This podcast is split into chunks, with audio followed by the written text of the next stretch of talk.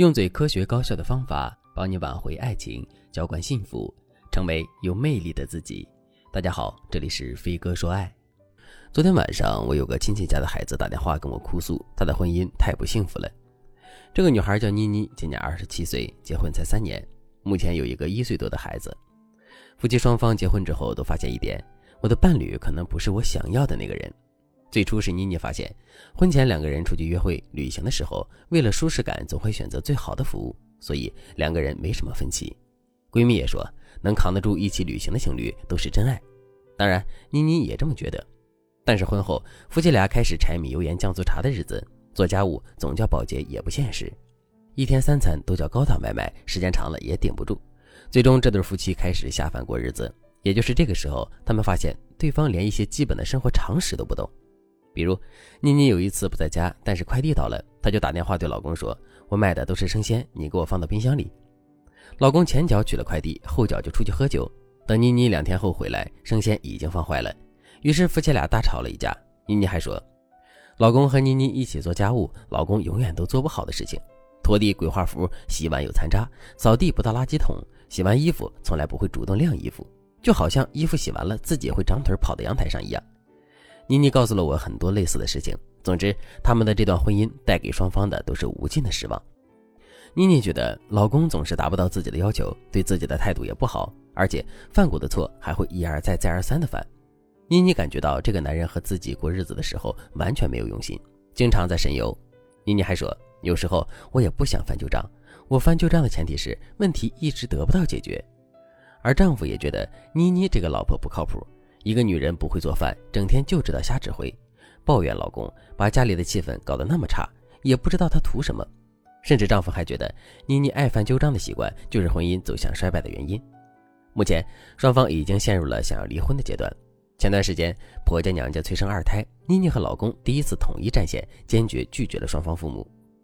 原因在于双方都觉得日子已经过不下去了，真的不想多一个拖油瓶，也不想孩子一出生就面临着一对要离婚的父母。如果正在听节目的你也觉得妮妮和老公对彼此的评价特别耳熟，他们夫妻遇到的问题你也曾遇到过，并且你们夫妻到现在也没有办法解决这些问题的话，那你可以添加微信文姬八零，文姬的全拼八零，让我来帮助你解决问题。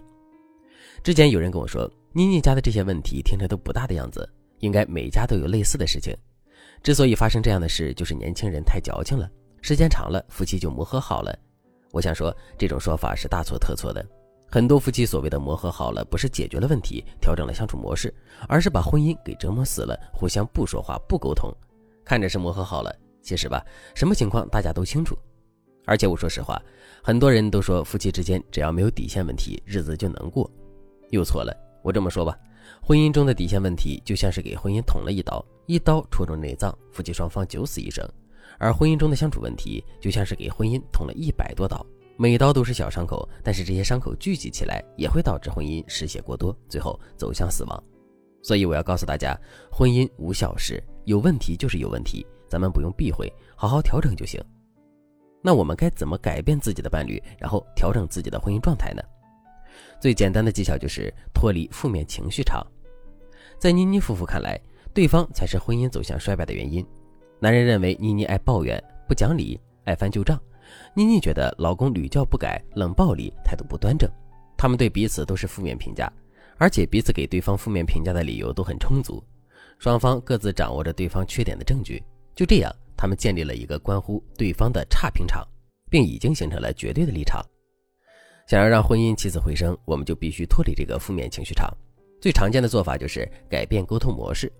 对于绝大多数沟通不畅的夫妻而言，如果你给对方的负面评价是爱抱怨、不讲理、爱翻旧账，说明在日常生活里你是个不善于沟通、爱逃避的那一方；如果你给对方的评价是冷暴力、爱逃避、态度不端正，那说明你绝对是个输出的那一方。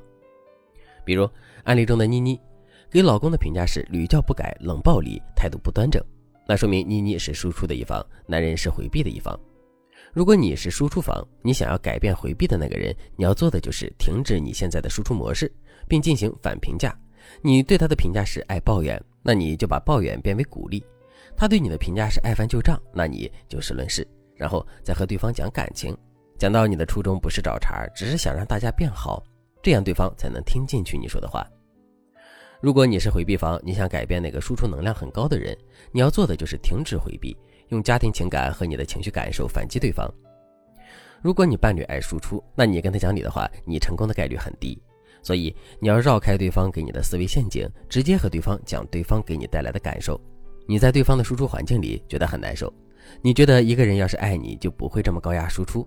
然后呢，你再表达你很爱对方，很希望和对方一直走下去的愿望。最后你再说。但是现在的环境让你感觉到不舒服，你对婚姻期望也在降低，这样对方才会反思。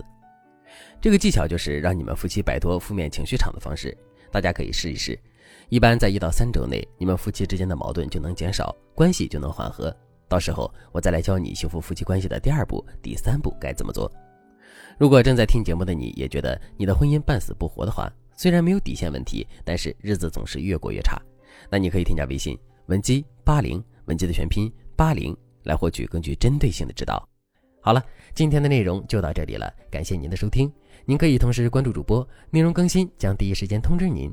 您也可以在评论区与我留言互动，每一条评论、每一次点赞、每一次分享都是对我最大的支持。我们下期再见。